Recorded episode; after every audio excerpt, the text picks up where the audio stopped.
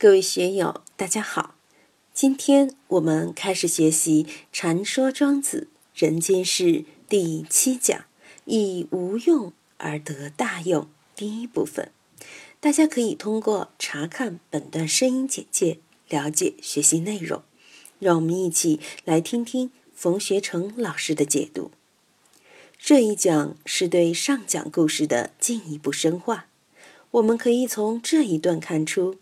春秋战国时代还是有社会保障制度的，所以社会保障体系并不是现代社会才有的。庄子笔下的这位支离叔，首先他不是一个奴隶，他是一个自由人，是一个下层民众，他是一个残疾人，长得奇形怪状的。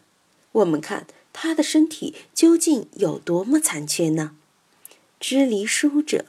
以隐于其，肩高于顶，会搓指天，五管在上，两臂为斜。这里我就不一个字一个字的讲了，大家可以去看注解。总之，这个人他下巴引到肚脐上，脑壳都长到肚子里面去了，两个肩膀又高过头顶，颈后的发髻朝天。五脏的血管又都朝上，大腿和胸膛的肋骨并长在一起，这样畸形的人，我们见到过没有？有些侏儒就是这样的畸形人。以前的马戏团有时要弄出来展览。错针痣足以糊口，骨拨筋足以食十人。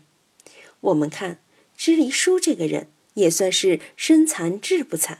并不靠谁来养活他，他每天帮人家缝洗衣服、熬点稀饭，还是可以过日子。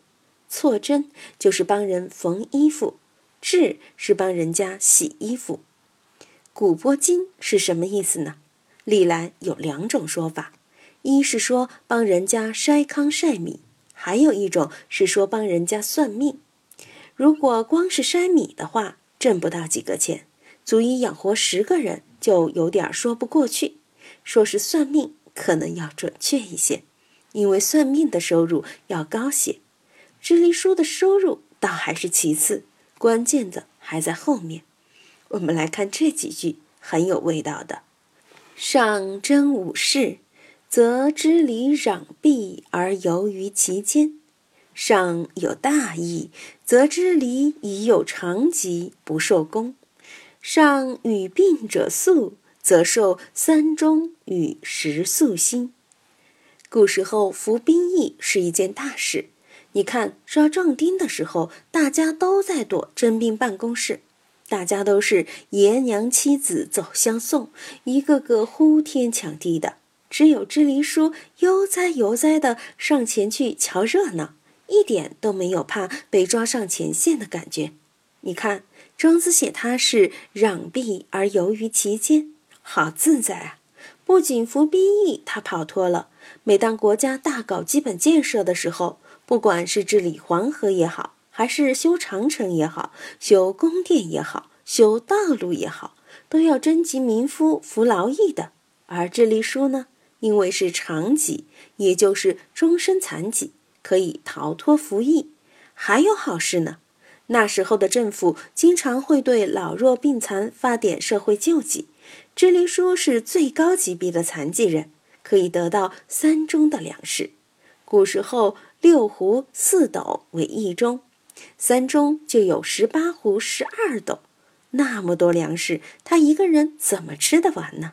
另外还要发十大捆柴，生火的燃料也不愁了。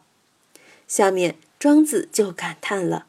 夫知离其行者，犹足以养其身，终其天年，又况知离其德者乎？一个残疾人，形体不全，都可以自己养活自己，还能安享天年。大家想一下，古时候如果发生了战争，有几个是可以活着回来的呢？还有劳役，不管是治黄河。还是修宫殿，那时的劳动保障制度不像我们现在这么好。遇到这些服役的情况，支离叔都可以免遭这方面的灾难。所以有残疾没有什么，只要你会想会过，反而是件好事情。我们怎样才能把坏事变成好事呢？我经常给大家说，要把逆境变为顺境。庄子就讲了怎样把坏事变成好事。我们平日里有这样麻烦那样麻烦，也是只看到了麻烦，却没有看到麻烦也会给我们带来莫大的利益。我以前在监狱里待着的时候，可怜巴巴的，可说是完全没有搞头了。但是我知道逆境可以当顺境过，就在这艰难的环境当中练习转境转心的功夫。后来发现，我自己一生中收益最大的，就是在监狱里服刑的那几年。想一想，还真是最舒服的，就是那几年。到现在想起来，都相当有意思。那时候没有怨气，也不敢有怨气。更没有说起监狱就不舒服，就开始抱怨。这有什么可抱怨的？无可奈何而安之若命嘛，哪有什么可抱怨的呢？我很多的诗词歌赋也基本是在监狱里写的，现在读起来感觉也不错。所以，我们都要学会转境，将逆境转为顺境，将坏事变成好事。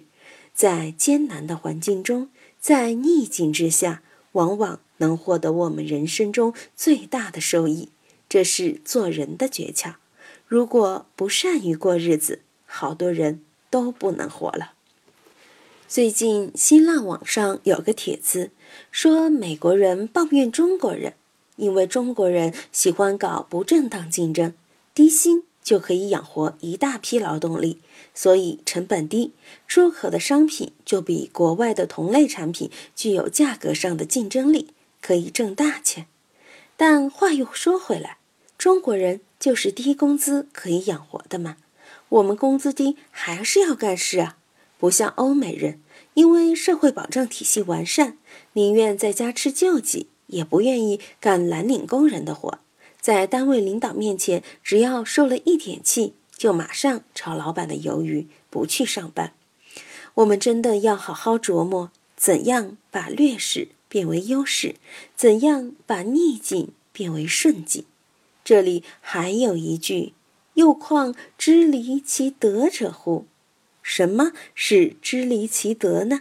这里我先不说破，让我们结合后面孔子弑楚的公案。来参一参吧。今天就读到这里，欢迎大家在评论中分享所思所得。我是万万，我在成都龙江书院为您读书。